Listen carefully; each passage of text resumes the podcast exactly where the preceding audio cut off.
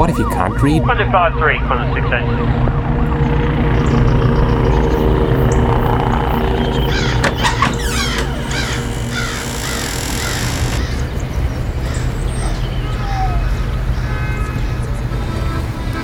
I would camel in the morning.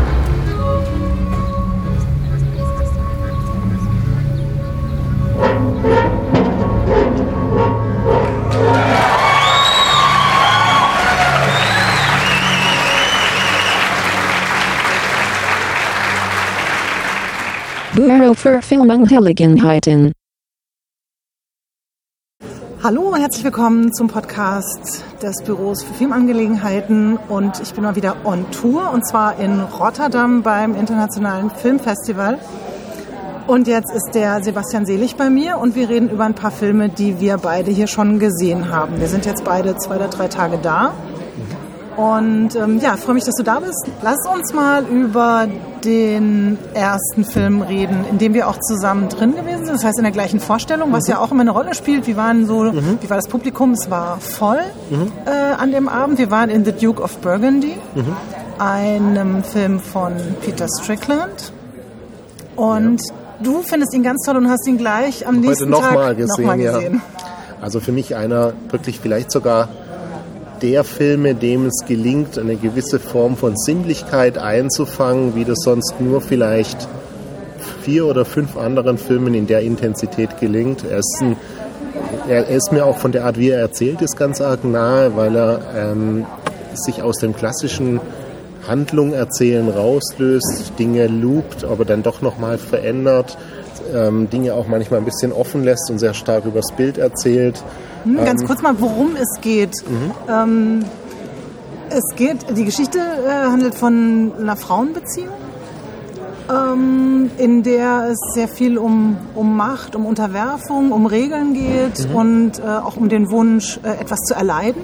Also die eine ähm, lässt sich eben ja von der anderen ähm, quälen, genießt es und die andere genießt es aber nur zum Teil, diese, diese Qualen auch auszuüben. Und ähm, ja, die beiden Schauspielerinnen ähm, sind, ich weiß aber nicht, wie man sie ausspricht, äh, kenne ich vor allem aus der Serie Borgen. Das ist die ähm, Sitze Babette Knutzen, so würde ich sie zumindest aussprechen. Und ähm, die andere ist die Chiara Danna. Kanntest du die vorher? Ich kannte die beiden nicht und es sind unfassbare Entdeckungen für mich. Beide Frauen, aber insbesondere die Knutzen, ist eine, hat eine Wucht auf dieser Leinwand, wo man, wo ich sie wirklich, wo, also ich bin, ich bin schon mit großen Erwartungen ins Kino gegangen und anschließend wäre ich am liebsten auf meinen Knien wieder rausgerutscht, so begeistert war ich. Wo Auch- kam die Erwartung her? Ja, also die größte Erwartung hat tatsächlich weniger der, der, der vorangegangene Film des Regisseurs Barbarian Sound Studios, den ich auch sehr gut fand, aber der mir ein Tick zu lustig war auch so ein bisschen. Aber den mochte ich auch, von dem wie er erzählt ist, sehr, sehr gerne. Das hat schon so ein bisschen genährt, aber meine Haupterwartung war, nachdem man tatsächlich den Trailer gesehen, nachdem ich den Trailer gesehen habe vor ungefähr vier Monaten von Duke of Burgundy, und das ist einer der, würde ich mal sagen, fünf schönsten Trailer, die ich je in meinem Leben gesehen habe. Der ist auch wow. von der Art, wie er das Ganze jetzt aufbereitet und auch jetzt, wo muss ich sagen, wo ich den, den Film gesehen habe, kriegt er den auch ganz gut zu fassen, auch wenn er natürlich der Film wie immer, das ist mit Trailern und mit Filmen, dann auch nochmal der Film ein ganz starkes Eigenleben hat, was der Trailer dann auch nicht wieder ganz so widerspiegeln kann. Aber der, nach dem Trailer war ich schon total verliebt und hatte den jetzt auf jeden Fall in den nächsten zwölf Monaten in, in meiner Top 3, würde ich mal so sagen. Also von Filmen, die, auf die ich mich am meisten freue. Du lässt dich auch nicht abhalten, also die Erwartungen wurden übertroffen, so wie es klingt.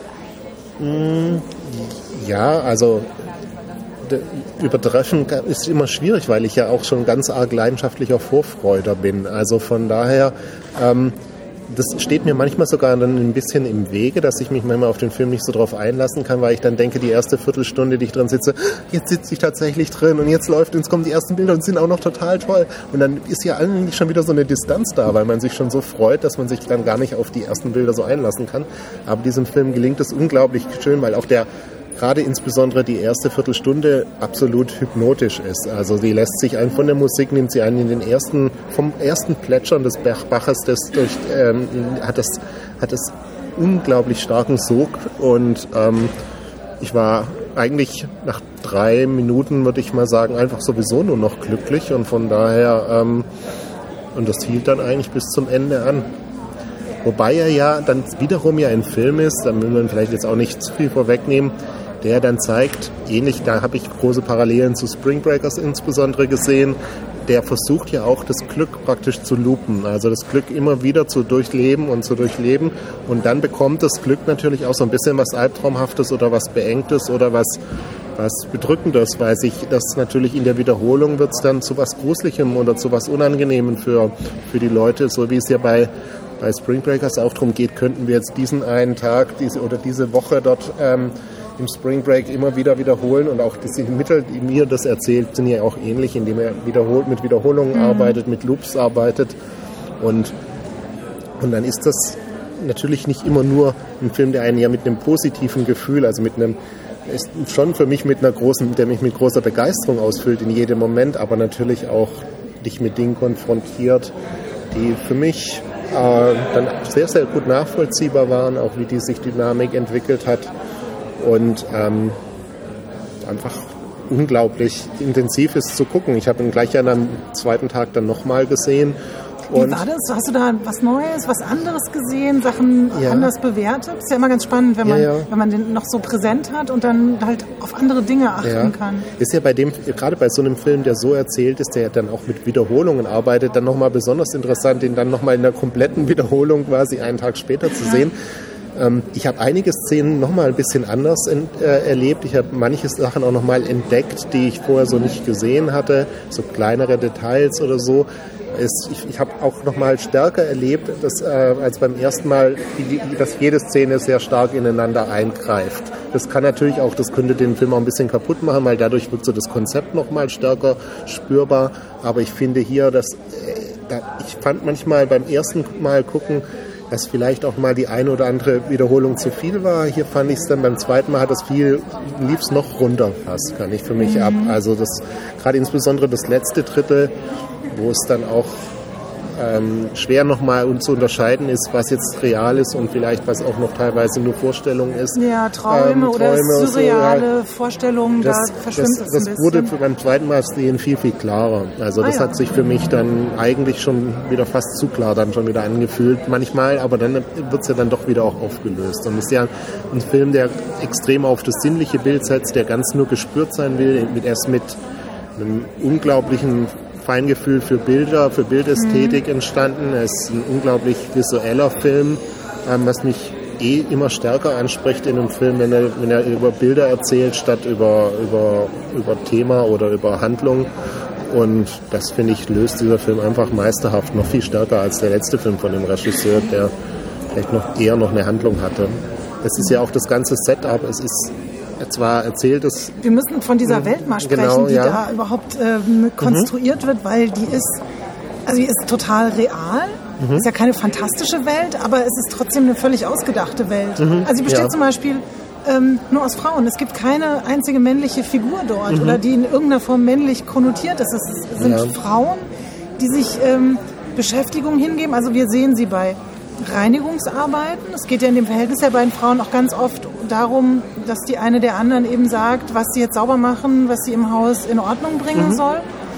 Ähm, es gibt erotische und Sexszenen mhm. und es gibt diesen Teil der, naja, das ist nicht Arbeiten, also es geht ja nicht um den Beruf mhm. der, ähm, der beiden, ist eher so eine Art Leidenschaft oder Hobby, dass sie sich mit Insekten beschäftigen. Also mhm. Schmetterlinge und, und, und Käfer. Und mhm. das ganze Haus ist auch voll mit, mit so Kästen, wo aufgespießt dann ähm, die verschiedenen ähm, Insekten zu sehen sind. Und es gibt so eine, so eine Vortragsreihe, mhm. wo dann äh, ausschließlich Frauen im Publikum sitzen. Da hast du eine Entdeckung gemacht.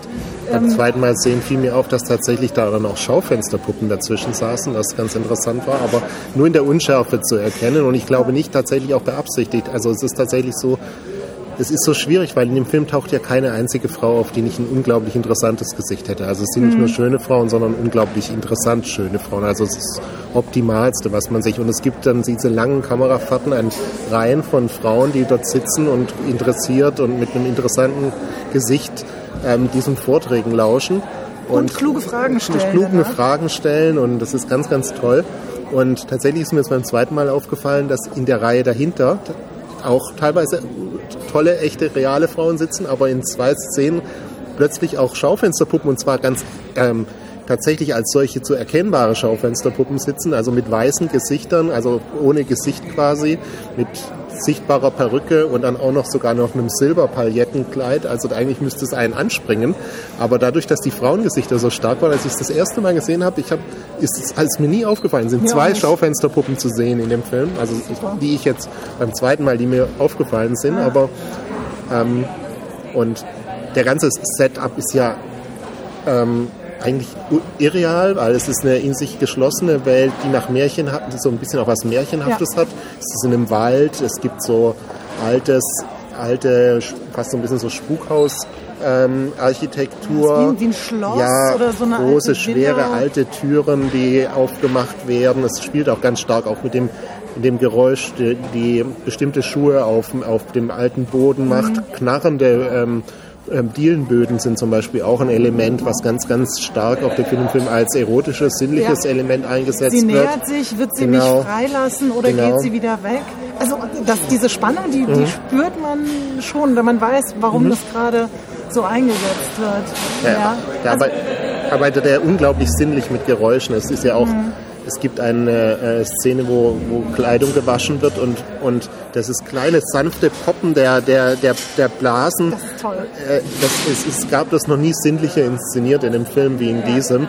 Und ähm, man könnte allein davor juchzen vor Freude, dass, es, dass man das miterleben darf. Also für, ich meine aber, ich, wir reden jetzt, merke ich gerade beide doch recht begeistert und du hast ihn eigentlich, eigentlich gar nicht so gemocht, Genau, oder? das war genau der Moment, wo ich sagen wollte, ich bin ganz glücklich, dass du mich an diese Seifenblasen erinnerst, weil die hatte ich äh, vergessen, die waren wirklich toll. Ich habe mich auch mehrfach gefreut, weil die Szene ja auch ähm, redundant vorkommt. Hm, Ja, ich, ähm, mir war es tatsächlich, es war mir zu lang oder ich, ich, es fühlte sich für mich lang an zwischenzeitlich und ähm, ich hatte auch das Problem, dass ich halt sehr unbequem gesessen habe. Es war wahnsinnig wenig Platz in dem Kino, sowohl nach beiden Seiten wie auch vor allen Dingen nach vorne. Also ich, ich konnte nicht gemütlich sitzen und den Film genießen und deswegen habe ich mich halt teilweise sehr schwer getan und eben so Momente gehabt, wo ich komplett aus dem Film rausgefallen bin und nur noch dachte so, wie lange geht's jetzt noch? Weil es Aber auch das hätte dich doch eigentlich noch mehr in den Film reinziehen müssen, weil dieses Unbe sich, es sich unbequem machen ist auch ein zentrales Thema in dem Film. Die, eine Frau lässt sich beispielsweise immer in eine Holzkiste einsperren oder sonst irgendwas und das müsste denn sich ja eigentlich fast vom Erleben her ja auf dich übertragen haben in diesem sehr engen Kino. Ähm, ja, nur habe ich, äh, Mhm. mir ist dabei die Erkenntnis gekommen, dass es für mich eine andere ähm, Bedeutung hat, Mhm. nämlich, dass es also nicht zu Wohlbefinden und Lustgewinn führt, sondern Okay. leider im Gegenteil in dem Fall. Ja. Ja, insofern, ähm, ich, ich freue mich über deine Begeisterung Mhm. und kann die äh, schon auch nachvollziehen. Ich habe mich selber noch äh, gefragt, dann halt so danach, wie viel von dem Blick, der durch die Kamera und dadurch auch eben von mir auf die Frauen geworfen wird, ist ein voyeuristischer Anteil. Also wir sehen eben diese beiden Frauen, wir wissen, der Film ist von einem Mann gemacht, äh, der eben eine komplett äh, frauenbestimmte Welt da erschafft und eine Beziehung von zwei Frauen erzählt, ähm, die eben sehr, sehr körperlich erotisch und schön in Szene gesetzt werden. So ist das ein Blick, den ich haben will auf Frauen? Gefällt der mir? Oder ähm, finde ich das voyeuristisch? Ist mir das zu, ja, zu mackerhaft? Ist das ein Typ, der halt Frauen, die er selber schön findet, ähm, mal vor die Kamera stellt und sie halt Dinge tun lässt? Also diese, diese Frage, die, ich habe die für mich nicht wirklich beantwortet, aber ich finde, die mm, musste ich mir zumindest stellen. So, ähm, ist das wirklich ein Blick, der, der mir gefällt? Also genügt der meinen feministischen Ansprüchen? So, und ähm, tatsächlich haben die Frauen, von denen ich jetzt gehört habe oder mit denen ich gesprochen habe, die den Film gesehen haben, eher so ein bisschen kritisch auf verschiedene Aspekte reagiert. Und die Männer, die ich dazu gehört habe, fanden den Film toll. Aber die Auswahl ist jetzt irgendwie so eine Handvoll auf beiden Seiten. Insofern, Also ich habe jetzt auch zwei Frauenreaktionen drauf gehabt, die auch eher in eine unterschiedliche Richtung gingen. Eine war sehr, sehr begeistert und hat gesagt, das füllt für mich auch ganz viel so meiner Märchenvorstellungen im Kopf. Die lässt mich, lässt, hat sie sehr glücklich gemacht, der Film. Eine andere Frau, mit der ich heute gesprochen habe, hat gesagt, ging der Film viel zu behutsam mit dem Thema Sexualität um. Der, der, sie hätte sich das viel expliziter gewünscht und sie möchte nicht bei bestimmten Dingen das nicht sehen, sondern sie möchte es eigentlich viel intensiver sehen und der Film würde sich viel zu behutsam diesen, den, den, den tatsächlich dann den, den echten Sexszenen. Es ist ja nicht nur alles sinnlich, was sie tun, sondern das kommt ja dann auch zu realem, also zu Sex eben. Und da ist er ja dann doch auch eher auch mal ein bisschen zurückhaltend, das dann zu Ja. zeigen. Also vergleichsweise könnte er da sicherlich noch viel weitergehen. Und deswegen habe ich es jetzt, das ist natürlich ein voyeuristischer Blick. Also er feiert ja geradezu diese Sinnlichkeit auch dieser beiden Frauen, die extrem stark ist. Die fand ich, also, ähm, aber sie sind ja keine sie werden nicht, sie lassen sich nicht auf Schönheit reduzieren, weil sie auch beides so starke Typen sind und es geht auch sehr stark um ihre Persönlichkeit und den Konflikt ja auch der, dem hängt sich ja dann auch der ganze Film auf und der ist eben nicht an Äußerlichkeiten festzumachen, sondern an, an inneren Zuständen. Und, und da habe ich das Gefühl gehabt, ähm, da also für mich hat sich ähm, hat das die, die hat, hat, er in keinster Weise einem billigen Ausstellen oder sonst irgendwie was dieser äh, irgendwie Vorschub geleistet, sondern das sind unglaublich interessante Frauen geworden durch den Film eigentlich. Und, und es war eine Freude, denen zuzugucken. Und ich habe die hochgehalten und es war überhaupt nichts dran, wo man sagen könnte, so man könnte sich als männlicher Blick so drüber stellen oder so und sich dran ergötzen und es auf irgendwas Sexuelles reduzieren. Es ist alles sexuell in dem Film ganz stark und es ist ein ganz sinnlicher Film. Er ist in jedem Moment sinnlich inszeniert. Er versucht alles aus dem Geräusch das Sinnliche rauszuholen, aus dem Bild das Sinnliche rauszuholen, aber er ist nicht so, aber es fühlt sich nicht nach Aufgeilen an, sondern es ist, fühlt sich für mich eigentlich wie liebevoller Sex an, nicht wie Sex mit jemandem, den man nicht liebt. Das kann ich mir aber sowieso schlecht vorstellen. Also von daher. Ja, tatsächlich ähm, finde ich den Aspekt der, der Liebe und der Beziehungen der beiden auch wichtig, weil es eben darum geht, ähm, zu verhandeln, was eine Person tun kann für die andere, weil sie sie liebt, obwohl das, was sie tun soll, ähm, ihr jetzt nicht so behagt. Ne? Also ähm, so dieses die eine möchte eben gerne gequält und schlecht, so in Anführungszeichen, behandelt werden und hat dazu eben auch Vorschläge und Ideen, was mit ihr da passieren soll. Und die andere findet das halt nur bis zu einem bestimmten Punkt oder nur in bestimmten Aspekten auch mit spannend und muss sich schon überwinden, teilweise das jetzt zu tun. Und man sieht so an so kleinen Gesten oder Augen, ähm, Augenrollen oder so, nee, ich glaube, sie rollt nicht mal die Augen, aber man denkt so, ja, der Blick ist jetzt eher so, okay, was soll ich tun? Ja gut, ich mache das, weil ich dich liebe, weil ich weiß, dass für das für dich eben ein Lustgewinn ist und eben diese Spannung da verhandelt wird. Also wie viel kann man dem, dem anderen, also der anderen Person in der Beziehung eben, ähm, wie viel kann ich für sie tun, ohne dass ich mich selber verleugne. So, und das, das fand ich sehr spannend. Und das eben in so einer, in so einer SM-Beziehung, ähm, die, äh, die halt nochmal so ganz eigene Regeln hat. Also eben auch die Frage, wer ist eigentlich die Stärke, wer ist eigentlich die Schwäch Schwächere, wenn man das Ja. jetzt so in, in Gänsefüßchen äh, setzen will. Das ist nämlich, hatte ich vorher jetzt so auch nie größer drüber nachgedacht, tatsächlich ähm, anders als, äh, als es so am Anfang aussieht. Ne? Also diejenige, die eben züchtigt und ähm, die andere durch die Gegend schickt und ausschimpft, ist, ist gar nicht die Stärkere.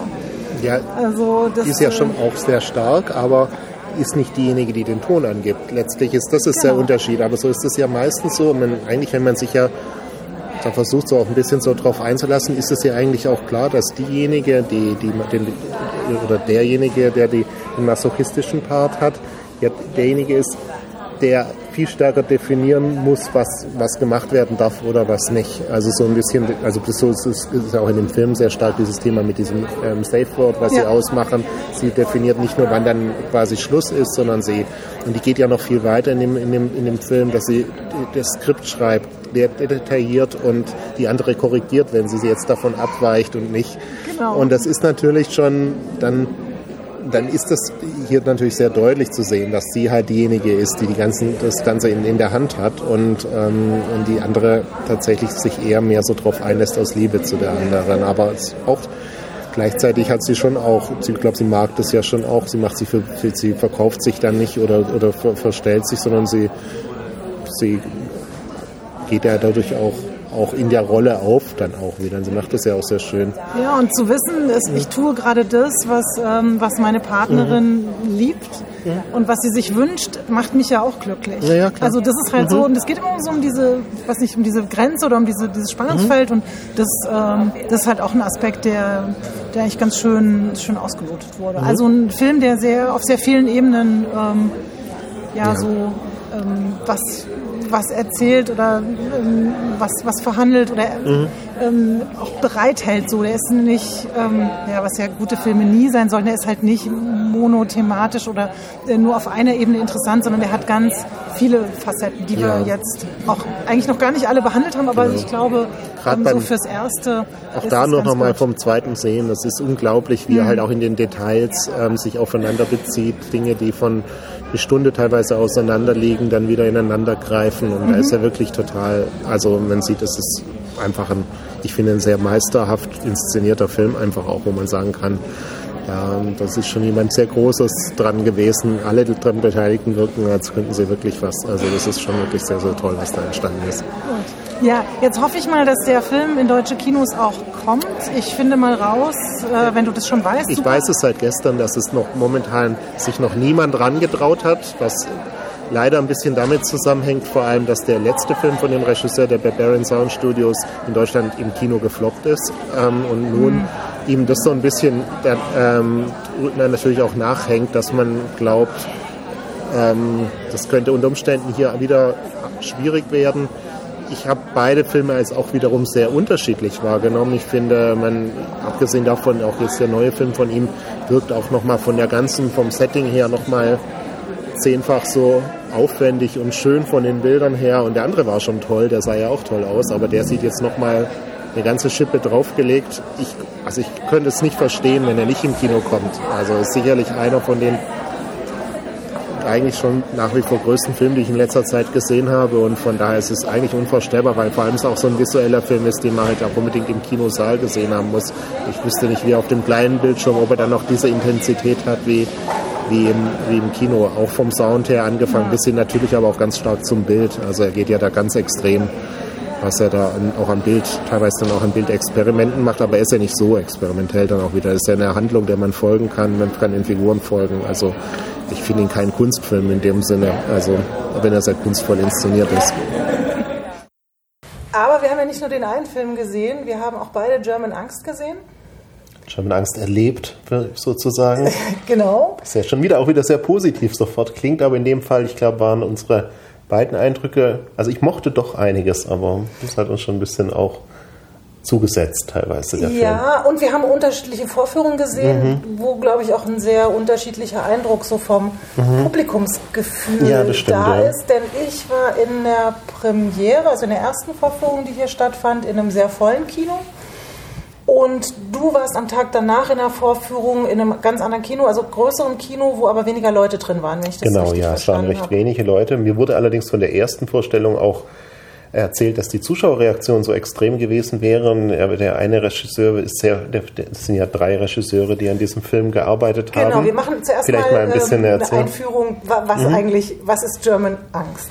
Äh, Es ist ein Episodenfilm, Mhm. also insgesamt eine äh, sozusagen Abend- oder sogenannte abendfüllende Länge. Es äh, sind drei in etwa, glaube ich, gleich lange Episoden ähm, von drei Regisseuren, die sich äh, gut kennen, also die das miteinander entwickelt haben. Es gab Mhm. jetzt kein, keine weitere Person, die gesagt hat, macht mal was, ich stelle was zusammen, sondern Mhm. die haben sich das zusammen überlegt, wenn ich das so richtig verstanden habe, dass sie ein Projekt zusammen machen. Ja, aber die Filme sind, so wie Sie es gestern geschildert haben, recht eigenständig entstanden. Genau. Jeder hat für sich seinen Teil gedreht. Die greifen auch nicht stark ineinander ein, also überhaupt nicht eigentlich. ganz kleine Ne, Stückchen, Stückchen nur so. nur, ja.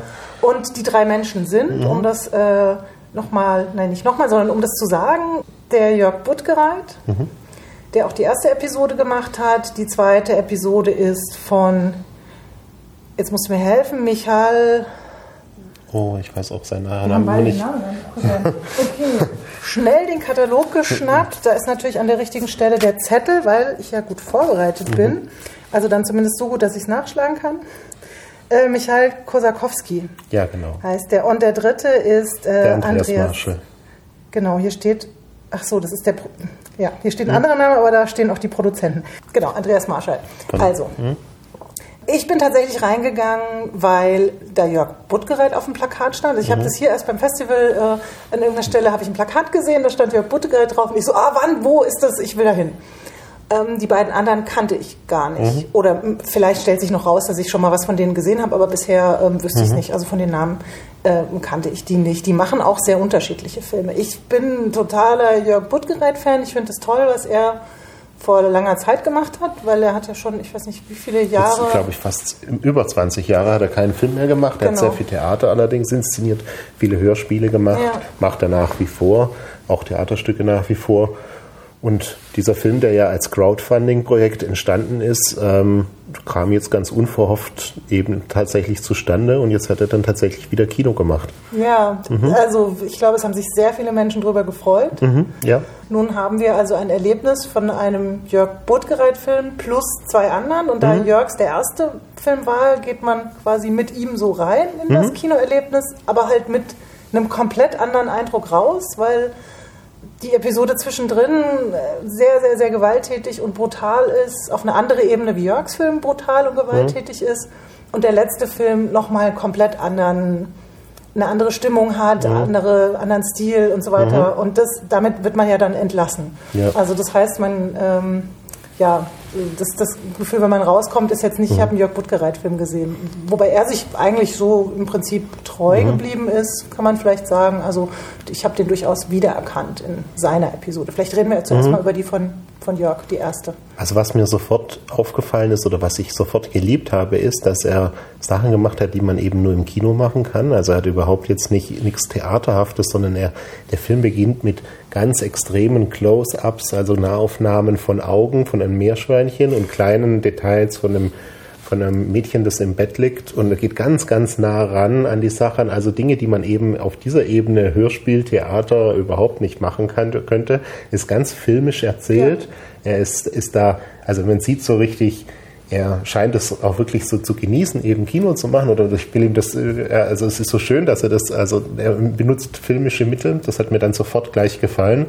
Ähm, er baut es auch sehr stimmungsvoll auf. Er macht es mit wenig Worten, schöne, äh, schöne, äh, schöne, schöne Grundidee eigentlich dann auch. Ähm, Die Erzählstimme, ne? Ja, die eigentlich ja so unbeholfen keine Erzählerstimme, keine ausgebildete Stimme ist. Ja, also sehr schön. Da hat er auch sehr Wert drauf gelegt. Das war ein großes Thema gestern auch. Der Film ist sehr englischsprachig gedreht. Also Ja. es sind fast alle anderen Filme, äh, also sind nahezu äh, komplett ähm, englisch gesprochen. Nur der wenige Text, der in dem ja, Gutgereit-Film drin vorkommt, ist komplett auf Deutsch als einziger von diesen dreien.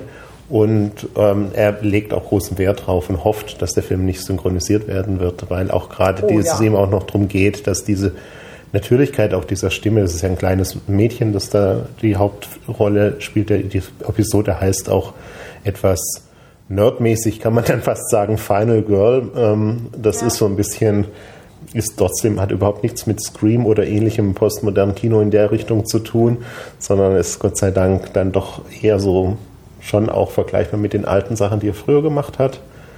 Ähm, und der hat mir dann doch, der hat mich schon gleich gut abgeholt. Also insbesondere alles, was mit dem Meerschweinchen zu tun hatte, gefiel mir sehr gut an dem Film. Ja, das ist auch ähm, der, Mhm. der Text, Kontext quasi, also alles, was an Text existiert, ähm, Mhm. ist wie, wie aus einem, ja, so einem Tierpflegebuch über, Mhm. äh, über Meerschweinchen oder Aber sehr schön mehrdeutig eingesetzt, also total genau, toll. Mhm. Genau, hat eine andere Bedeutung durch das, was halt in den Bildern erzählt wird und von der Geschichte.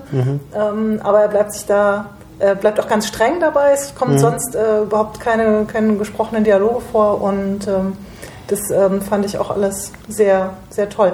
Den, ähm, Und er erzählt auch viel aus der Wohnung raus. Entschuldigung, wenn ich hier gerade ins ich wollte gerade sagen. die ja. Wohnung, Oh, genau, Entschuldigung. den gleichen Gedanken, äh, weil du sagtest, dass er ähm, so filmisch ist. Gleichzeitig hat er gesagt, sei er mit seinem Setting total nah am Theater dran, weil es spielt sich alles in der einen Wohnung ab und selbst der Shot, ähm, der, der Blick in den Innenhof ist aus der Wohnung, wo sie gedreht haben. Also im Prinzip könnte man von der Geschichte und vom, ähm, von der Location her alles auch auf eine Bühne bringen äh, und es dort erzählen, weil es sich alles am gleichen Ort äh, abspielt. Außer Aber- dass natürlich Close-Ups dann nicht funktionieren, aber so vom Ort her ist es halt sehr klein und ähm, überschaubar in dieser Wohnung, äh, was da passiert. Wir können es nicht in der Bildsprache erzählen, aber man könnte den, die Geschichte könnte man sicherlich, da sie auf den einen Raum konzentriert bleibt, könnte man so sehr gut so erzählen, ja. Also wir haben jetzt, ähm, kann man ja nochmal dazu sagen, beide ähm, Informationen über den reinen Film hinaus, weil Mhm. bei beiden Vorstellungen alle drei Regisseure anwesend waren, sodass man danach ähm, Fragen stellen konnte und einfach ein Dialog mit dem Publikum entstand, beziehungsweise Moderator auch Mhm. da war, der eben Fragen gestellt hat, sodass wir noch Infos dazu gekriegt haben, die man halt nicht hat, wenn man den Mhm. Film jetzt nur ähm, so einfach gucken würde. Also die Regisseure haben ja geschildert, dass jetzt in dem ersten Screening, an dem du anwesend warst, das Publikum ganz massiv auch negativ auf den Film reagiert hat. Der Regisseur des zweiten Teils, der Michael, wurde da auch massiv wohl auch beschimpft von Leuten, die rausgegangen sind, hat er mir erzählt und hatte Ja. auch fast Angst, dass es zu körperlicher Auseinandersetzung kommt, weil die so wütend waren auf ihn. Waren das mehrere? Also ich Ja, saß ja drin, ja. aber ich saß genau auf der anderen Seite vom Saal. So, ich habe mhm. tatsächlich nur ein bisschen Gerumpel und ein, irgendeine Beschimpfung und ein Türenklappen Ach gehört. so, Das heißt, okay. da ging dann jemand raus. Ich war ja nicht dabei. Was da vorher, ja, also Jetzt- es war jetzt, hat jetzt nicht die Vorstellung Nee, nee. gesprengt und es hat, also was da jetzt genau der, der, der Punkt war, was da gesagt wurde, weiß ich nicht, aber ähm, es fand eben im zweiten Film statt, der halt eine komplett andere Geschichte erzählt, ähm, wo es um ein Paar geht, die, äh, zwar ein gehörloses Paar, die sich mit äh, Gebärdensprache verständigen, die in so einem sehr verliebt in so einer alten, verlassenen Fabrikhalle oder so, ähm, ja, so rumturteln und durch die Gegend springen und sich alles angucken und so spielerisch da ähm, diese, dieses äh, verlassene Gebäude erkunden und dann, ähm, wie viel sind das? Drei, vier Nazis in der Tür stehen. Ähm, und sich dann ähm, in dieser Konfrontation ein ziemlich krasser Gewaltexzess äh, entwickelt. Und mittendrin noch eingebettet ist eine Geschichte, die der ähm, junge Mann der Frau erzählt äh, aus seiner eigenen äh, Biografie, was seiner Großmutter während der Nazizeit passiert ist, als ähm, die SS in das polnische Dorf einfiel, wo seine Großmutter gelebt hat. Und man sieht eben in der Rückblende, was dort passiert ist, wie also die, ähm, die diese SS-Leute ähm, das ganze Dorf oder diesen Hof niedermetzeln, wo halt eine große Familie wohnt. Und ähm, dann gibt es noch so einen magischen Moment mit einem Rollentausch. Und das ist ja dann eigentlich ähm, das, was das Ganze von der realistischen Ebene ein bisschen abhebt. Für meine Auffassung nicht genug. Also mir war der ganze, diese ganze Episode zu realistisch. Also für mich ist eigentlich am meisten hängen geblieben, ähm, dass halt ähm, dargestellt, gezeigt wird, wie ähm, gewalttätig Nazis äh, auf ja, die losgehen ähm, und die eben ähm, verprügeln bis hin äh, zu töten, ähm, die sie halt als, als ihre Feinde unter Menschen, ähm, wie auch immer, verstehen. Und das fand ich einfach, es war sehr schmerzhaft und gleichzeitig ähm, hat es mir nicht so, also ich habe da, ich hab da nicht so einen Mehrwert drin erkannt, weil ich das empfunden habe als eine Darstellung dessen, was ich jetzt, also ich weiß, dass das passiert. Also mir hat da quasi jemand ähm, was umgesetzt, was in der Realität so passiert oder passiert ist. Also so sieht es aus, wenn, wenn, ähm, wenn Nazis ähm, Leute töten. Ja, es hat für mich auch was sehr Ausgestelltes gehabt, was mich ein bisschen gestört hat. Es ist sehr intensiv, es zuzugucken, weil es ist wirklich nur kaum ertra zu ertragen, das anzu mit anzusehen. Was mich gestört hat, war, ähm, dass es aber mit so einer ganz starken Botschaft verknüpft ist. Ja. Das hat mir, es gibt auch eine Szene dann in dem Film, wo ein Monolog stattfindet, mitten in so einer Gewaltszene, wo sich einer der Täter erklärt, was er so tut und, und, und, und ähm, der Regisseur hat es dann auch nochmal unterstrichen, weil er das auch noch an ein privates Erlebnis verknüpft, wo er eben mal auch verprügelt worden ist und sich gerne dann gewünscht hätte, man könnte in der Situation die Rollen wechseln und der andere könnte das erleben, was ihm jetzt angetan wird. Und daran hängt sich der Film sehr stark auf und das fand ich, war mir dann auch zu viel Botschaft an dem Moment und zu, zu, ja, da, das war, es wurde auch zu wichtig irgendwie präsentiert dann an der Stelle. Das hat sich, das hat dem Ganzen dann so ein Botschaftsthema gegeben, das sich dann eigentlich so ein bisschen, war mir zu viel war an der Stelle auch.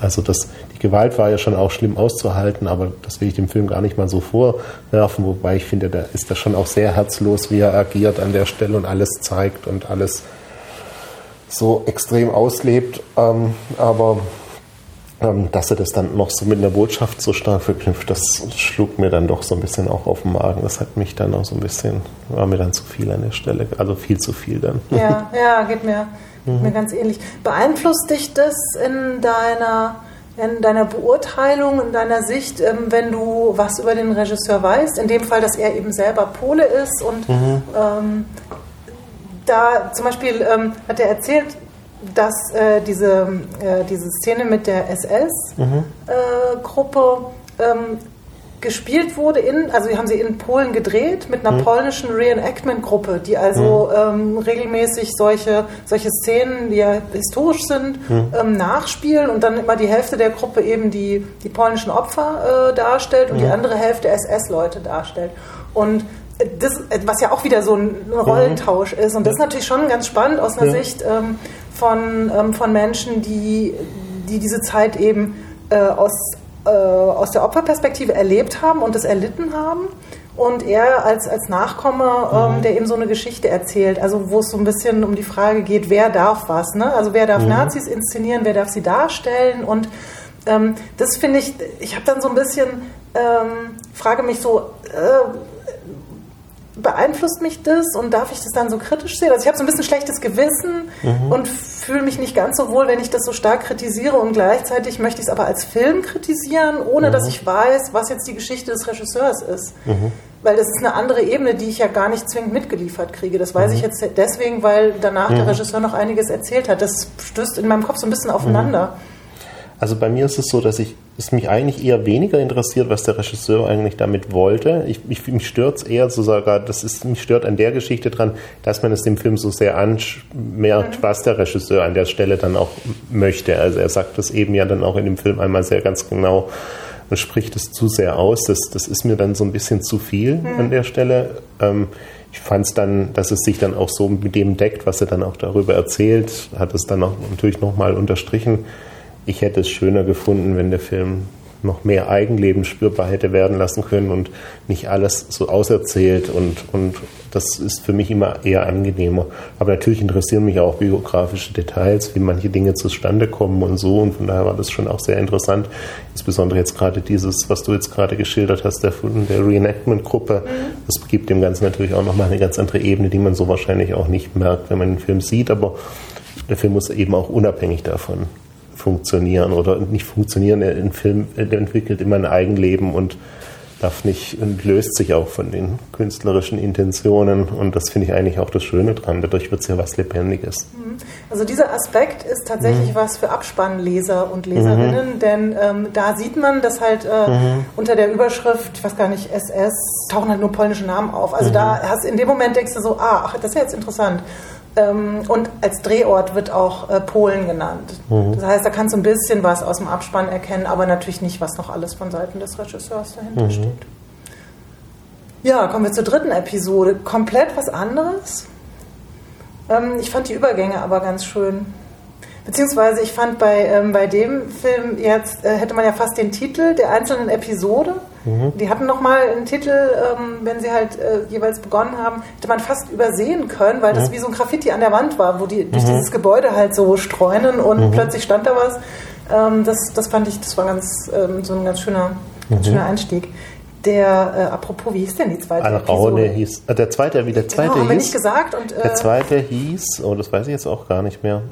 Das war jetzt Graffiti an der Wand, aber Genau, super. es war ein englischsprachiges Wort, und soweit ich weiß, ähm, wenn ich mich das richtig erinnere. Steht im Katalog. Dann, Muss ich mal kurz dann schauen. können wir das jetzt sofort nachgucken. Ansonsten ähm, muss ich das nachliefern und in die Shownotes. Make a Wish hieß Ach es. ja, stimmt. Stimmt. Das bezieht sich auf diese etwas, ja, auf diese magische oder mystische Ebene des Rollentauschs. Äh, spielt ein Amulett eine Rolle. Ähm, aber müssen wir jetzt, glaube ich, nicht weiter ausführen. Ja. Genau, und Alraune, hast du schon gesagt, war Mhm, der der, die dritte. dritte Episode. Und ähm, ich habe gerade gedacht, so, vielleicht hätte ich nochmal nachgucken sollen, was eine Alraune eigentlich jetzt tatsächlich ist. Mhm. Im was, Film wird es ja relativ deutlich erklärt. Alraune ist ein Gewächs, was immer an den Galgenbergen ge- ähm, wächst, weil es sich da praktisch, ähm, also wenn einer gehängt wird, ist es oft so, dass es bei den Männern eine Ejakulation auslöst. Und dort, wo diese Ejakulation auf den Boden trifft, wächst das magische Alraune-Gewächs, Wobei ich jetzt nicht mehr ganz genau weiß, was es auslöst oder was sich dort für Zaubertränke mit mixen lassen. In dem Film ist es jedenfalls auch sehr stark mit Sexualität verknüpft, was diese Alraune auslöst. Allerdings, aber was du gerade beschrieben hast, hast du das alles aus dem Film? Dann ja, das wird an einer Stelle geredet. Ja, es gibt an einer Stelle wird es kurz erklärt, ja. Oh, Aber mir war die Geschichte auch bekannt, also das wusste ich. Das, aber ich wüsste jetzt nicht mehr genau in der Alraune, also zu was die in der Lage ist. Also in dem Film wird es ja so, so eine Art Buddy-Horror, es wurde auch stark mit den frühen Werken von David Cronenberg verknüpft. Mutation, Sexualität, ähm, aufplatzende Körper. Körper, die, ja, Ich muss sagen, das fand ich am Ende auch äh, Mhm. ganz, ganz spannend. Das hat mir gefallen. Also den Teil fand ich toll. Ich fand die Geschichte vorher ähm, nicht so aufregend. Ja. Er, er versucht auch wieder was sehr, sehr Deutsches oder was man mit Deutsch und dann oder mit Berlin versucht zu verknüpfen, nämlich so kleine Clubs, Clubszene, Geheimclubs, wilde Partys. Wild und. Ja, ja, Mhm. und ähm, da, das gelingt ihm zum Teil recht gut. Also es gibt so kleine, so einen kleinen Wohnzimmerclub, aber zum Teil hat es auch ein bisschen sowas von Zirkusnummer mit Feuerspuckern und so, wo es mir dann ein bisschen auch zu ausgestellt war an der einen oder anderen Stelle. Dass ich, das wirkte dann so ein bisschen nach, sah dann so nach Kostümfilm aus, ein bisschen fast schon. Aber es ist mit Liebe gemacht, fand ich schon. Also er hat auch ein, einige schöne Ideen drin, eine rote Türe, die so ein bisschen irgendwo hinführt. Da merkt man auch, er ist ja, sein letzter Film war sehr stark von den Dario Argento-Filmen und Mario Bavo-Filmen, so Giallo-mäßig inszeniert. Jetzt dieser Film hat ein bisschen eine andere Atmosphäre, aber hat dann auch wiederum sehr stark auch noch so, so solche Elemente dann auch drin, so wie er auch ein bisschen mit Farben spielt und so. Er, er muss halt natürlich sehr stark auch von den Figuren leben. Da stellt eine Figur sehr stark in, in den Mittelpunkt, einen, Be- einen Berliner Modefotografen, den, ja, da kann man, kann ich auch verstehen, wenn man ein bisschen seine Probleme mit der Figur manchmal vielleicht auch so ein bisschen hat. Ähm, manches ist vielleicht dann auch ein bisschen zu, zu einfach. Auch der Sex, vielleicht, ich fand an- anfangs dieser, in dem Noise Club, in dem man dann die Mädchen eben in schwarzem Leder an der Stange tanzen, das war fast schon so auch, fand ich für mich noch nicht dann wirklich sexy, sondern es hatte so was, so eine Idee von Sex, die da irgendwie spürbar wurde, die sich auf mich sich nicht so unbedingt so unmittelbar übertragen hat. Aber es hat mich auch nicht gelangweilt. Also ich war schon ganz interessiert daran, wie sich das weiterentwickelt. War ein bisschen zu lang, fand ich, aber die Regisseure selber waren sehr stolz auch drauf, weil es auch der aufwendigste von den dreien war. Also da hat auch das meiste Geld, da ist auch nochmal anschließend Geld ja auch reingeflossen, dass sie so, weil sie, ähm, dass sie vorerst gar nicht erst eingeplant hatten und dann ist das viel in den Film reingeflossen, was man auch an den Effektszenen sehr gut sehen kann. Der, der hat schon auch die aufwendigsten Effektszenen in diesen, von den allen dreien. Ähm, und ist auf jeden Fall, also ich, ich fand jetzt keinen langweiligen Film. Also der funktioniert schon, also was heißt immer, es muss ja nicht funktionieren, aber es ist so, man kann dem schon folgen für eine halbe Stunde oder wie lange er geht. Ich glaube, geht sogar ein bisschen länger. Er schien mir auch der längste von allen dreien zu sein, ja. Kann sein, ja. Ja, ach, ich war so ein bisschen. Ich konnte tatsächlich mit der Hauptfigur, also mit dem Darsteller, mich überhaupt nicht anfreunden. Ich fand den einfach fehlbesetzt. Also ich, und ich fand, dass er auch ähm, nicht besonders gut gespielt hat. Also oft so ein bisschen drüber lag, so in der Mimik, so wenn er so ganz cool so den linken Mundwinkel hochgezogen hat, dann habe ich mir so gedacht, so, jetzt hast du cool den linken Mundwinkel hochgezogen. Also es war mir ein bisschen zu, ähm, ja, zu, zu gespielt. Und ähm, ich, ich kann auch generell mit so Geschichten nicht so viel anfangen, die mir erzählen, dass ein Typ irgendwie eine Frau sieht und ihr dann verfällt. Ja, also das Also konnte ich auch nicht nachvollziehen. Ist halt einfach so. ugh. Die Identif also diese Liebe zwischen den beiden, die in dem Film ganz massiv stattfindet, hatte für mich was sehr stark auch behauptetes. Also von dem bisschen Sex, den die gemeinsam auf dem Klo erleben, ähm, dass das dann so eine weltverändernde Erfahrung für beide auch noch ist, ähm, war schwer nachvollziehbar. Er soll ihre Seele retten. das genau. war ähm, so ein Satz. Ja. Das, Naja. Ja, das hat sich auf mich auch nicht so vermittelt. Also da diese Liebe, das, was diese beiden Menschen füreinander überhaupt inter interessant macht, war, hat sich für mich gar nicht vermittelt, aber das blieb sehr behauptet, aber dann hat das ja dann sehr ausgespielt und es gab dann auch ein paar clevere Ideen, auch diese seltsamen Sexexperimente, die sie in diesem einen Club machen und solche Geschichten. Das war schon dann auch wieder ganz interessant und ja. Also aus dem Publikum wurde das ähm, verglichen mit Eyes Wide Shut. Okay. also das war, das war so eine äh, filmwissenschaftliche ähm, Frage, so, Mhm. ob es Vorbilder gegeben hätte, wie zum Beispiel Eyes Mhm. Shut. Was vielleicht so vom, vom Setting dieses Clubs und so Menschen, Ein die so, bisschen, ja. so Augenbinden bekommen und dann Mhm. nichts sehen sollen. Und Masken und so. Ja. Masken waren ein Riesenthema in seinem letzten Film, der hieß ja auch Ma- Masks. Also da hat, hat er das schon auch sehr dran Mhm. festgemacht.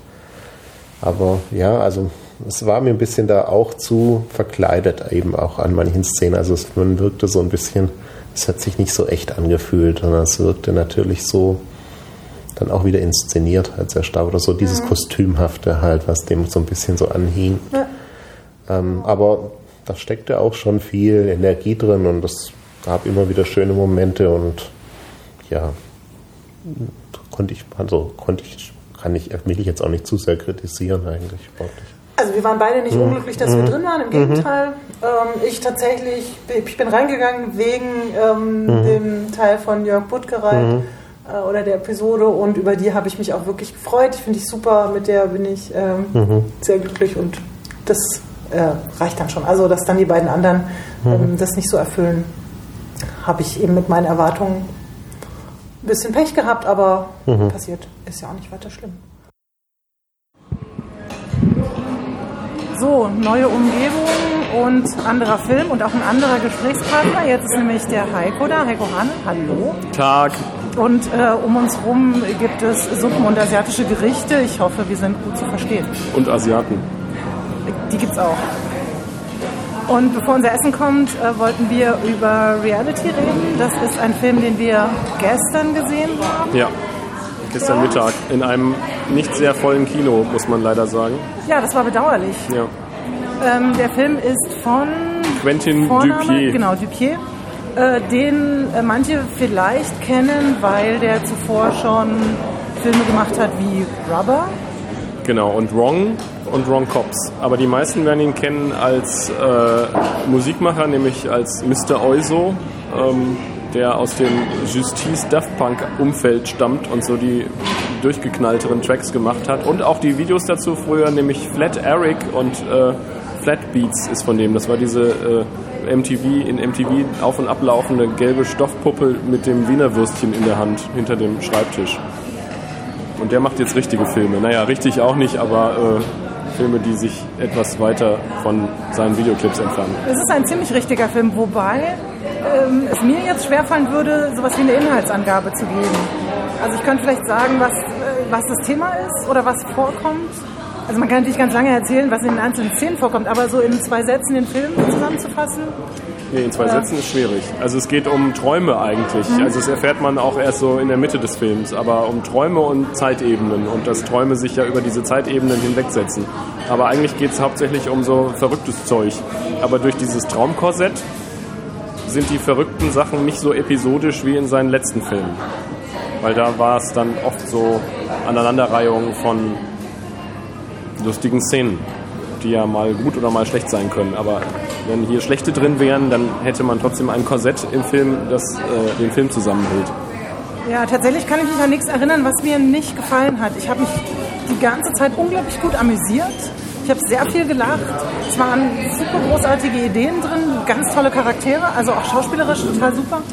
Ähm, und ähm, ja, muss echt sagen, bisher einer der besten Filme des Festivals. Der Titel, ähm, von wegen es geht um Träume, Realität oder Reality, äh, ist tatsächlich der Name eines Mädchens, was da eine tragende Rolle spielt. Äh, was ganz schön ist. Ich habe allerdings keine Ahnung, ob das ein tatsächlich gängiger Name ist äh, für Mädchen in äh, angloamerikanischen äh, Kulturkreisen, die ja Nach diesem, manchmal nach Namen diesem Film haben. sicher. Ich denke, da wird es jetzt eine wahre Welle von äh, Realities geben. Oder vielleicht gibt es ja auch Dreams. Ja, Reality Chantal äh, Brooklyn. Was mochtest du am meisten in dem Film? Also äh, eigentlich das Konzept, dass es äh, irgendwie der Film ist im wahrsten Sinne des Wortes hermetisch. Nicht hermetisch im Sinne von, dass man als Zuschauer Schwierigkeiten hat reinzukommen, sondern mehr, dass man als Protagonist des Films Schwierigkeiten hat aus dem Film rauszukommen.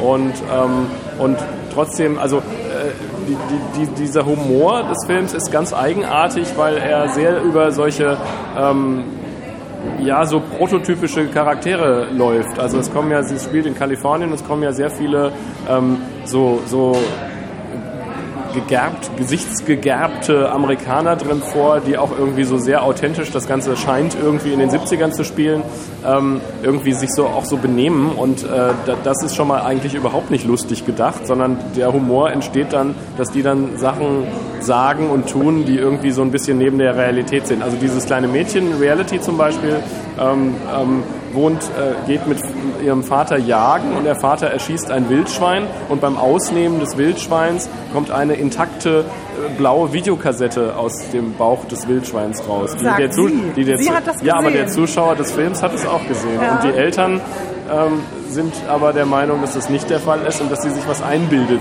Sie geht der Sache natürlich nach, aber ähm, das ist nur Teil eines viel größeren äh, perfiden Spiels, wo ein äh, Filmregisseur einen Film drehen möchte, der ähm, von Fernsehern handelt, die die ganze Erd Erde durch äh, innere Blutungen, durch Strahlen auslöschen, was wiederum sehr an seinen ersten Film Rubber erinnert, wo das kein Fernseher war, sondern ein Autoreifen. Und, ähm, und äh, die Finanzierung des Films bei einem sehr äh, verrückten Produzenten äh, kriegt er dann durch, ähm, indem er das, den perfekten, das perfekte Stöhnen kreiert, ähm, das, die, das, das Oscar-reife Stöhnen, das die Leute von sich geben, die dann innere Blutungen erleiden durch die Fernsehstrahlen. Und dann macht er sich auf eine Ody- Odyssee äh, durch diese Los Angeles-artige Gegend, um das perfekte Stöhnen hinzubekommen. Und äh, ja, das gestaltet sich sehr, sehr schwierig. Reality, das Mädchen, ist im Übrigen auch ähm, Gegenstand eines Films, der über sie gedreht wird. Es scheint so eine Art Reality-Soap zu sein. Und ähm, das heißt, wir sehen sie eben dann auch wieder auf dem, auf dem Bildschirm, wenn darüber diskutiert wird, ob das, was der Regisseur gemacht hat, jetzt langweilig ist und ob das Material nicht viel zu verschwenderisch gebraucht wird, weil der Produzent sich beschwert, dass die Einstellungen viel zu lange sind und sie doch nur schläft und das alles äh, total teuer wird. Dann gibt es noch eine Kochsendung, äh, eine sehr Oh ja. billig Ach. produzierte Fernsehkochsendung. Konnte ich in, fast vergessen. in der der äh, Gastgeber in der Sendung ähm, ein großes Rattenkostüm anhat, das nicht sehr ästhetisch aussieht und sich seit neuestem überall dauernd kratzen muss, weil es so juckt. Und äh, er glaubt, einen Ausschlag zu haben, den er aber so nicht wirklich hat. Und der wiederum hat Träume, die ihn vermuten lassen, dass es möglicherweise eine Verbindung zu anderen Protagonisten dieses Films gibt. Unter anderem eine, äh, einen Frauenkleider tragenden Schuldirektor. Ja, und ähm, die Frau des Regisseurs, der einen Film über diese ähm, Fernsehwellen machen möchte, ist im Übrigen verheiratet mit einer Psychologin oder Psycho, äh, Psychiaterin, die Traumdeutung betreibt. Ja, und das könnte jetzt alles ein Riesenklamauk sein, aber ist irgendwie nicht so, weil ähm, man die einzelnen Leute doch in ihren Leiden sehr ernst nehmen muss und diese Welt sehr, auch wenn man gar nicht weiß, was es für eine Welt ist, doch sehr, ähm, ja, sehr real gestaltet ist und, ähm, und der Humor kommt nicht mit dem Holzhammer, auch wenn er teilweise sehr absurd ist. Oh ja, das äh, ist sehr schön zusammengefasst. Ja, Musikalisch Mr. Euso und. Mr. Euso bisher in allen seinen vorhergehenden drei Filmen immer eigene Musik verwendet, also sehr basslastiges Zeug mit, ähm, mit zahlreichen Störgeräuschen und hier komplett auf äh, eigene Musik verzichtet, sondern ähm, nur Mu Music with Changing Parts von Philip Glass aus den späten 60ern verwendet, auch etwas enervierend, immer so, wer Philip Glass so von Koyanis Katzi kennt, äh, der kann sich nicht vorstellen, was der früher gemacht hat. Also es ist etwas redundant, es könnte ist man sehr sagen. redundant. Es ist eigentlich immer nur, es besteht aus gefühlt zwei Tönen, die sich abwechseln. Und damit reiht er sich auch wieder ganz gut in die äh, äh, Gruppe von Franzosen ein, die aus der Musikwelt kommen. Äh, Daft Punk haben ja zum Beispiel mit Electroma, einem Film, der diesem gar nicht so weit, äh, von diesem gar nicht so weit entfernt ist, aber auch von Under the Skin nicht so weit entfernt ist, weil es um die Menschwerdung zweier Roboter geht, Ähm, da hat auch jeder gedacht, oh super, ein Daft Punk Spielfilm. Und dann haben die aber gar keine eigene Musik verwendet, sondern nur Musik von äh, so 70er Rockleuten, so Todd Rundgren und so. Also großartiger Film, kann ich auch nur empfehlen, Daft Punks Elektroma. Und äh, da hat jetzt Mr. Oizo Quentin Dupier nachgezogen und äh, auch einen Film gemacht, wo gar keine eigene Musik von ihm mehr vorkommt. Und so fast überhaupt gar keine Musik, außer halt diesen Philipp Glass Thema. Ich fand das sehr großartig. Ähm, Das hat mich auch keine Sekunde gestört. Mir hat es total gut gefallen. Ja, aber ich habe das auf CD und ähm, nach einer Stunde bist du weich. Also zu Hause würde ich es mir jetzt nicht anmachen. Das, ähm, ja. Gut. Äh, ich hoffe, unser Essen kommt gleich. Ja, So viel dazu. Ich hoffe, der kommt ähm, ins deutsche Kino. Ja Hast du eine die bisherigen kamen alle nicht. Das sind so klassische Ah. Fantasy-Filmfest-Nummern, die dann auf Video veröffentlicht werden. Gerade ist Wrong Cops wird jetzt, glaube ich, irgendwie diese Woche, nächste Woche ähm, auf äh, DVD und Blu-ray in Deutschland veröffentlicht. Okay, der auch wirklich zu empfehlen ist, aber äh, der ähm, äh, Reality ist nochmal eine Runde besser. Also wir hoffen mal, dass er zu sehen sein wird und ähm, ich danke herzlich für dieses Gespräch. Ja, danke fürs Mitmachen, äh, fürs Mitmachen lassen. Ja, ich wollte sagen, das sag ich doch. Danke fürs Mitmachen. So, das große Finale. Wir reden jetzt nochmal über zwei Filme, die wir alle gesehen haben. Und wie alle heißt, dass Sebastian und Heiko beide an meinem Tisch sitzen. Und äh, wir fangen an mit Ich sehe, ich sehe, haben wir gesagt. Einen österreichischen Film, den ich gestern zum ersten Mal gesehen habe. Heiko hat ihn vorgestern gesehen, sprich in einer anderen Vorführung. Und Sebastian kannte ihn schon. Ja, ich hatte das große Glück, ihn schon in Österreich im Kino zu sehen, wo er Anfang des Jahres seinen ersten Kinostart hatte. Und hier in Holland lief er jetzt auch in Rotterdam ja auch auf dem Filmfest und wird ja auch Ende Februar dann auch in Holland im Kino erstatten. Ja, sicher einer der Höhepunkte des Festivals. Ja. Ab- absolut. Also beim Reingehen wurde mir von unter anderem Sebastian viel Spaß gewünscht, aber gleich hinterhergeschoben. So, also naja, also äh, Spaß, also naja. Und Heiko hatte ihn vorher als Horrorfilm bezeichnet, was keine Genrebezeichnung sein soll, sondern. Was wir äh, auch wieder rausschneiden, weil das eigentlich, wenn man mit dem Gedanken Horrorfilm an den Film rangeht, dann nimmt man ihn, glaube ich, falsch wahr. Ja, man möchte ihn, also die Macher haben ja das auch immer wieder betont und man kann den Film eigentlich auch nur so wahrnehmen, dass er eigentlich in keine Schublade so richtig passt, aber das macht ihn ja auch nochmal nicht unbedingt kleiner, sondern sehr viel größer, würde ich sagen. Ist auf jeden Fall ein Film aus der Sicht von Kindern erzählt. Ich denke, das ist die Haupt, Hauptteil dieses Films, dass er, er aus der Sicht von Zwillingen, neunjährig in einem irgendwo auf dem Land erzählt, wie sie so die Welt um sie herum wahrnehmen, inklusive dem Wald, der direkt neben dem Haus ist, ein Maisfeld. Aber er bleibt ja nicht auf diese Sicht beschränkt. Denn lässt dann auch nochmal in der zweiten Hälfte nochmal eine andere Sicht zu, die auch nochmal die Perspektiven dann ziemlich verschiebt. Und beides finde ich sehr gelungen, weil er das mit viel Feingefühl und sehr tollen Schauspielern in einem unglaublich toll inszenierten Raum hinbekommt. Ja, und einem, man muss es glaube ich schon sagen, einem Gewaltexzess, der sich aber Ja, in aus, aller Konsequenz. aus, der, aus dem, was vorher passiert ist, entwickelt und äh, darin relativ logisch ist.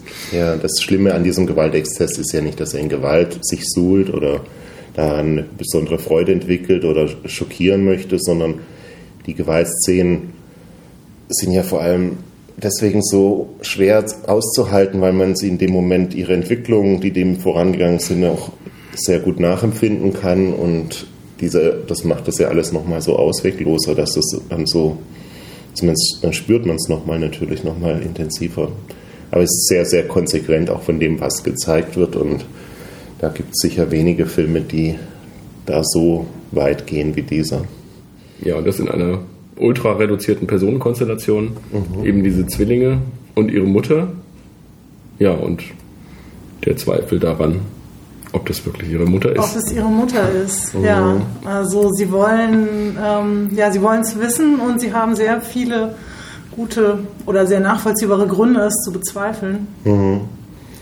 Ja, die Filmemacher Veronika Franz und Severin Fiala haben gesagt, der Auslöser waren diese Fernsehsendungen, die man, wie es in Deutschland wie der Schwan oder extrem schön, wo Leute extreme ähm, ähm, schönheitschirurgische Veränderungen ähm, über sich ergehen lassen und dann ihrer Familie wieder präsentiert werden. Also meistens Frauen, die mit ihrem Äußeren unzufrieden sind oder auch teilweise auch unter Entstellungen leiden, werden komplett verändert und dann ähm, mündet immer jede Folge damit, dass man die, die Familie sich mit der Familie konfrontiert wird. Und das ist natürlich, und wenn man dann auf die kleinen Kinder guckt, die in solchen Szenen manchmal auch dann auftauchen, sieht man da auch manchmal schon dann eine extreme Verwunderung, vielleicht manchmal sogar auch ein bisschen ein Erschrecken darüber, wer ist denn jetzt diese Person, die da jetzt auf mich zukommt und sagt, sie sei meine Mama und vielleicht auch so redet.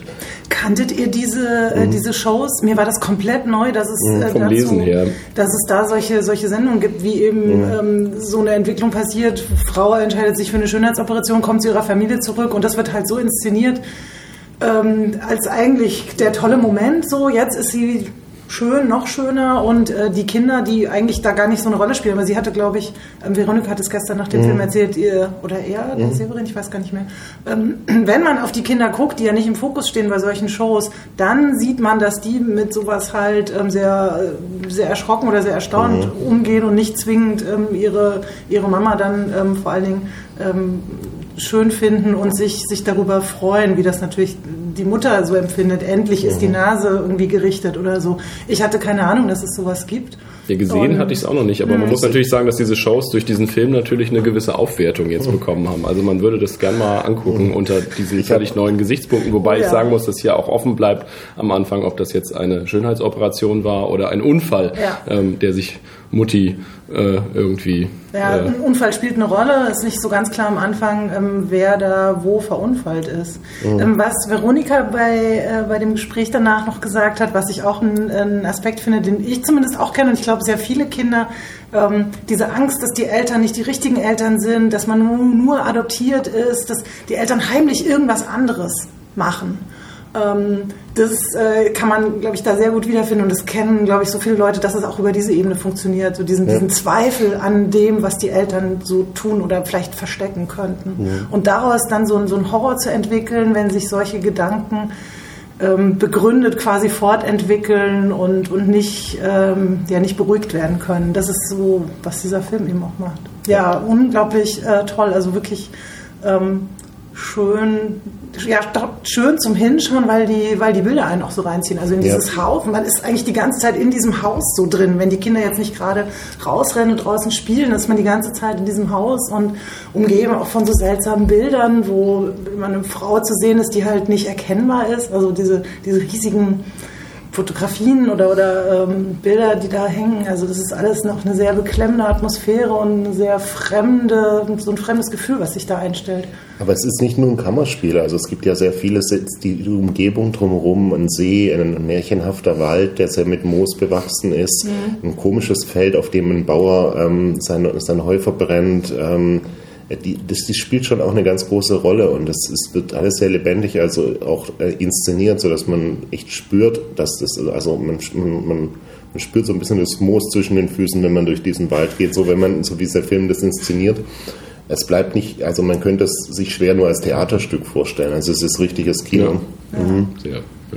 Ja.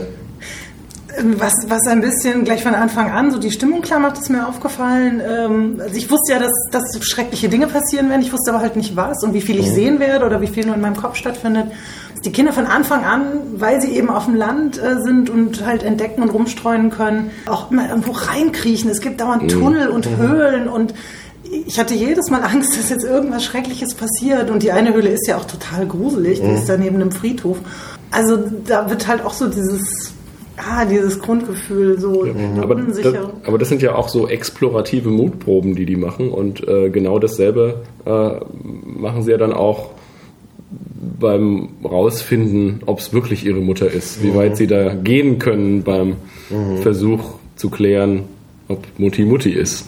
Ja, und Kinder sind ja, ich glaube, das kann man generell so sagen, auch oft sehr unerschrocken. Also da sind Ja. bestimmte Grenzen halt einfach noch nicht vorhanden, die wir vielleicht als Erwachsene dann irgendwann gelernt haben.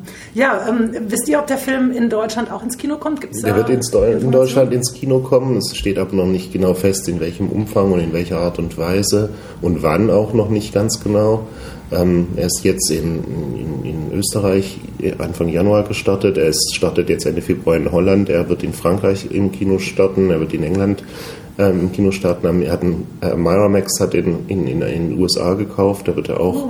kommen. Ähm, aber ähm, mir ist noch unklar, wann genau jetzt, wie, wie der deutsche Kinostart ähm, vonstatten gehen wird. Dann sage ich nochmal, wie die Daten sind, damit man sich es mal vormerken kann. Also der Titel war Ich sehe, ich sehe, äh, gemacht von Veronika Franz und Severin Fiala. Fiala.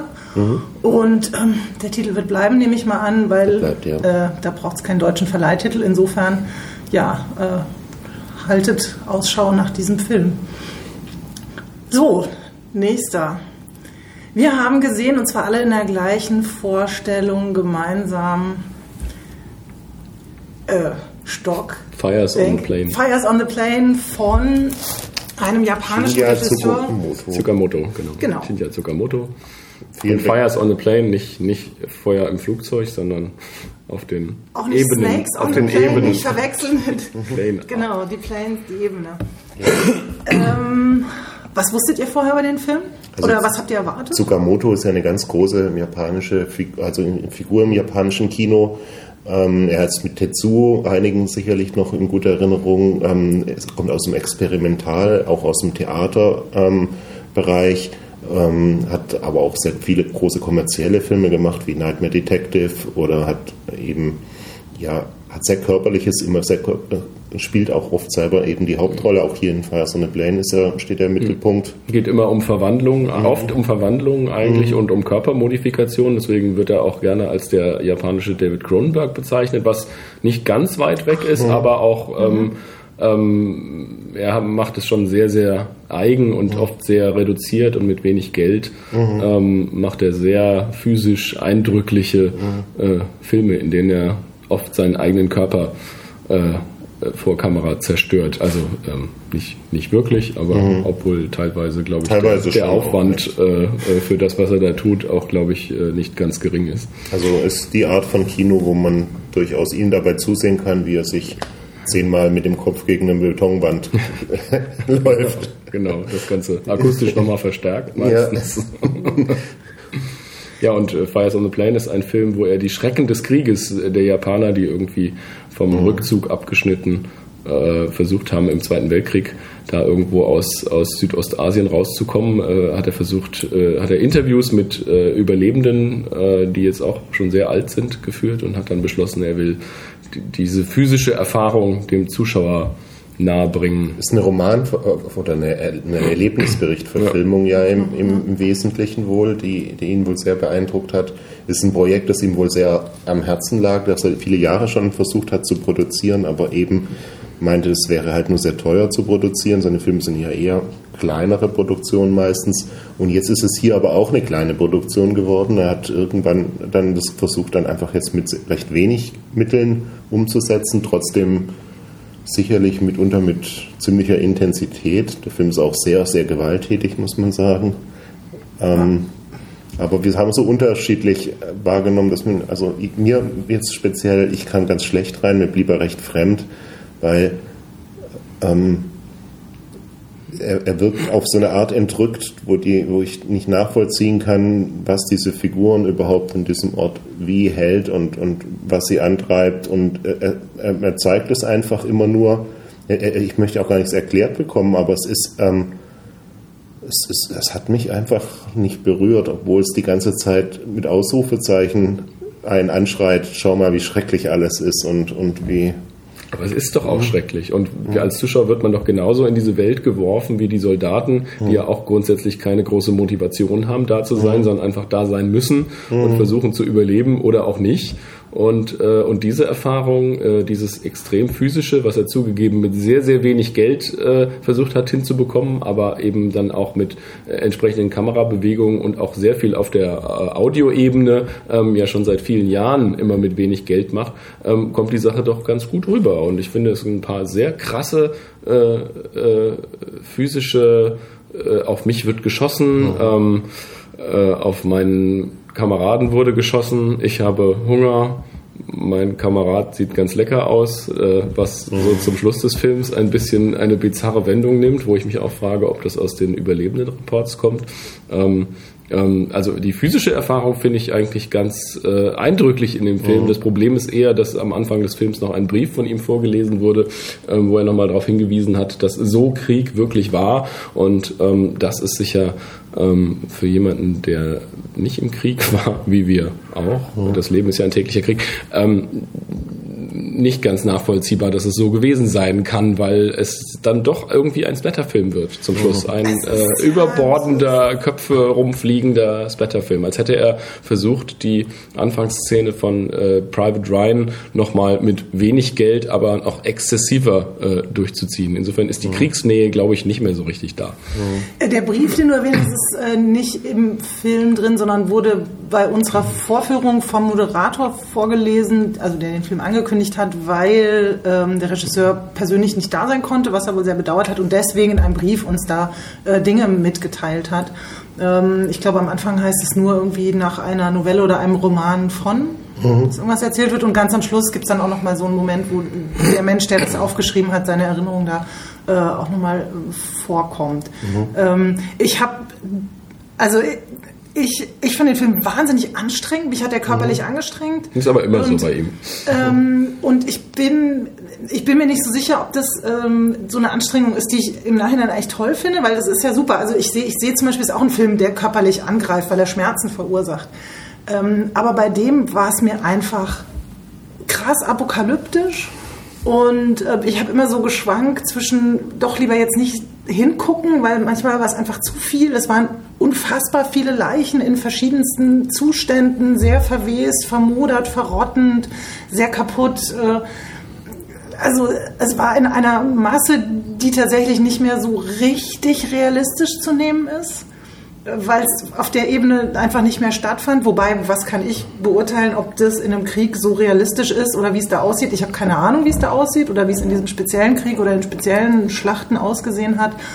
Ähm, aber dadurch äh, habe ich so, ich weiß nicht, habe ich mich einfach total erschlagen gefühlt und dass jetzt Krieg schlimm ist, muss mir auch keiner erzählen. Also das ist jetzt keine neue Erkenntnis. Insofern habe ich mich schon so ein bisschen gefragt, warum genau musste es genau so inszeniert werden?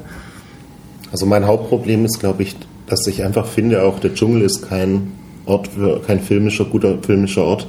Ich kenne keinen Film, dem es so richtig gelingt, dieses, dieses Unangenehme des Dschungels, dieses ständige Übergriffige der Natur an allen Ecken und Enden, die Hitze, die, die, die Insekten, die, die, die, die, die Undurchdringlichkeit von manchen äh, Sachen so filmisch festzuhalten. Oft sieht es dann auch aus nur wie eine höhere Wiese mit ein bisschen Bäumen drumherum. Und ähm, es vermittelt sich nicht dieses klaustrophobische, selbst ja bei den großen Meisterwerken, die im Dschungel gedreht wurden, wie den Werner Herzog-Filmen, ist es im Film, für mich hat sich noch nie so richtig spürbar gemacht, dass dieser Raum ähm, dieses die, die, eigentlich so ist, wie er ja dann auch in der Realität eben dann wahrgenommen wird, weil es auch etwas sehr Unangenehmes hat. Und auch bei dem Film ist es irgendwie das Problem, dass das von Anfang an quasi fast schon unterstellt wird, dass man dieses, die ganze Atmosphäre als total unangenehm wahrnimmt. Alle Leute laufen ständig nur mit einem leidenden Gesicht rum und, und, und versuchen einem das so ständig klar zu machen, wie schrecklich alles ist. Und teilweise aber vermittelt sich trotzdem nicht so richtig nur über, über, den Ort, also über die Gewalt natürlich schon, die passiert, die ja auch exzessiv ist in dem Film, aber nicht, denn aus dem Ort raus hat sich das für mich nicht so entwickelt. Aber das ist vielleicht auch eine Geldfrage. Ja. Aber ich meine, wie gesagt, du sagst schon, die großen Regisseure kriegen es ja auch nicht hin. Ja. Und das, finde ich, hat er auch nicht so richtig hinbekommen. Aber zum Beispiel ähm, Gründe für das Leiden, also der Protagonist hat eine Tuberkulose, das wird am Anfang gesagt. Und allein die Essensrationen, die aus drei so mickrigen, krunkeligen Jamswurzeln bestehen, die dann für fünf Tage halten sollen, wo dann drum geprügelt wird. Das fand ich sehr eindrücklich, weil die auch so, so, äh, also äh, es funktioniert dann übers Essen. Also die, das, da ist das Leiden für mich schon sehr äh, real geworden. Aber es stimmt natürlich, der Dschungel selber ist äh, irgendwie hier auch mehr Kulisse, als dass das irgendwie. Ich finde auch, es kommen immer zu wenig Mücken vor in Dschungelfilmen. Stimmt, aber ähm, was ich, was ich ganz, ähm, ganz gut fand, waren die Momente, wo ich mich gefragt habe, so, jetzt ist hier so ein Blick auf so ein Tal oder so ein, so ein begrünte, begrünte Hügel, ähm, der so extrem war und so, so hyperrealistisch auch in der Farbe, ähm, dass es halt eher eine Fantasie war. Also so dieses, es ist schön, es ist satt grün, aber gleichzeitig ist halt dieser Hunger äh, auch so krass und, und die Situation so extrem, dass die Leute halt auch fantasieren. Also es geht ja auch ganz viel um, um Fantasien, also wie viel passiert wirklich, wie viel äh, passiert in seinem Kopf, weil er halt äh, krank, völlig ausgelaugt, halb verhungert ist und halt auch Dinge sieht, die einfach nicht da sind. Also ob das jetzt irgendwie drei oder 3000 Leichen sind, die er wirklich gesehen hat oder in seinem Kopf dann existieren, ähm, ist unklar, was ja auch in Ordnung ist. Also es kommt ein bisschen rüber, aber halt eigentlich nicht so konsequent. Also vielleicht bin ich daraus so hängen geblieben, dass es ein bisschen ähm, unklar war und lag vielleicht auch an den Mitteln, die zur Verfügung standen. Wobei ich jetzt nicht dachte, muss ich sagen, so, oh Gott, sieht billig aus. Das habe ich nicht gedacht. Das, glaube ich, war bei euch ein bisschen. Bei mir mehr, schwang schon so ein, mir ist unsere experimentelle Theatergruppe macht jetzt mal ein Wochenende Oh, im Wald. Aber das ist schon mehr natürlich. Also das, das war jetzt gemein gesagt, aber es hat schon auch sehr was so dieses theatralische eben auch immer sehr, sehr stark, was mich eher auch oft- oft nervt in Filmen, wenn alles immer so mit einem Ausrufezeichen getan wird. Ähm, er findet nicht so kommt auch nicht so richtig mal zur Ruhe, in dass er mal jetzt irgendwie so was aus einem, aus einem stillen Grauen raus, nur Ja. wenn er, äh, das fehlt mir zum Beispiel auch, er wird ganz schnell immer wieder ganz hektisch und ganz Sehr hektisch. und alles und, und dann, also mich hat es einfach dann auch, es gab schon Momente, die ich dann auch so ein bisschen, die mich reingezogen habe, gerade zum Beispiel diese Fires on a Plane, da gibt es immer mal wieder Momente, wenn er so in eine Weite plötzlich guckt und dann sieht er irgendwo Rauch aufsteigen und das ist alles sehr geheimnisvoll.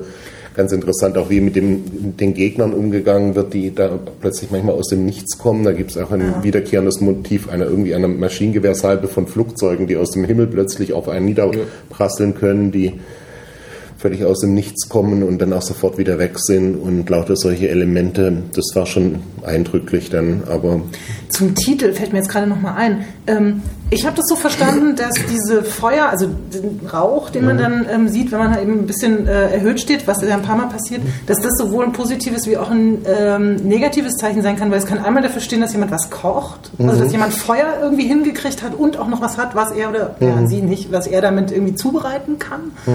Ähm, weil man sieht ihn ja auch ein paar Mal äh, halb verrecken an ähm, unge, also an rohen ähm, Wurzeln, die er da isst und dann irgendwie furchtbar Magenkrämpfe hat. Das heißt, er muss dringend Feuer besorgen und die halt äh, zubereiten. Aber es kann halt auch äh, feindliches Feuer sein, also dass irgendwas niedergebrannt wird. Insofern ähm, war das so beides. Also man sieht immer nur, dass er das sieht und vielleicht sehr unschlüssig ist. So, will ich dahin oder will ich lieber weg? es sind ja auch Fallen. Also da, es wird ja oft diskutiert in dem Film, dass dann man sieht das Feuer und weiß nicht, soll man sich jetzt hintrauen, weil tatsächlich es immer oft so dann Fallen der Gegner sind. Die, Und es sind die, immer Hunde da. Ja. Mhm. Wenn, wenn es gegnerisch oder böse war, waren immer so ganz fiese Hunde, wo auch, also keine Ahnung, ob das äh, Mhm. realistisch war, aber das war auch wie so eine, wie so eine Fantasie, dass irgendwie scharfe Hunde hinterher Ja. sind. Die wiederum nicht gegessen werden, was mich ziemlich gewundert Ja. hat. Ah, Das interessanter ist auch Punkt. ja so ein Motiv. Ich meine, es ist klar, dass man auch in einem, in einem Dschungel ähm, nicht alles essen kann, aber man ist von, komplett von Natur umgeben und von Wurzeln sozusagen. Und hier wird jede, klar, äh, ständig geht es äh, darum, dass die Leute am Verhungern sind in diesem Film. Und die Umgebung aber spricht da auch wieder für mich dann irgendwie so, dass man eigentlich denken müsste, es müsste ja irgendwo Früchte geben, die man pflückt, oder es müsste Tiere geben, die man erlegen und essen kann. Ähm, es ist ja nicht so, dass er auf dem kleinen Boot irgendwie auf dem Meer ist, sondern er ist umgeben von, von lebendiger Natur. Ähm, da vermittelt sich dann auch so dieses Hungergefühl, fällt mir, bleibt für mich dann auch immer noch so ein bisschen abstrakt. Also gerade auch normal, wenn es jetzt auch an diesen Wurzeln, was ein schönes Motiv ist, mit diesen Wurzeln, die auch sehr irgendwie so unappetitlich aussehen und, und alles. Aber ähm, das ist auch so, es bleibt so ein bisschen auch so eine Idee dann einfach für mich, einfach eine Stelle, die, sich nicht, die ich nicht so spüre dann so intensiv. Aber Ja, interessant ist er auf jeden Fall schon. es ist auf jeden Fall rührig, dass er versucht hat, quasi einen Vietnam-Film mit fast keinem Geld zu machen. Und ähm, sicher sehr unterschiedliche Wahrnehmungsweise. Jetzt müssen wir leider aufbrechen. Wir neigen uns nämlich dem Festivalende schon und heute ist Genau. letzter Wir Tag. müssen Und heute alle los. Wir haben auch gerade äh, einen Film noch gestrichen, der dann doch irgendwie nicht mehr reinpasste. Äh, wir hätten noch über mindestens fünf andere reden können. Zeit war leider nicht. Ähm, aber ich danke euch ganz, ganz herzlich. Ich danke an dieser Stelle übrigens auch äh, meiner Inspiration, nämlich äh, einem meiner Hörer. Ich hoffe, es ist nicht der einzige. Ähm, es war eine äh, super Idee, dass ich das Gerät mitgebracht habe und ein paar Stimmen eingefangen habe und habe mich sehr gefreut. Hat mir viel Spaß gemacht und äh, auf bald. Tschüss. Äh, ciao. Thank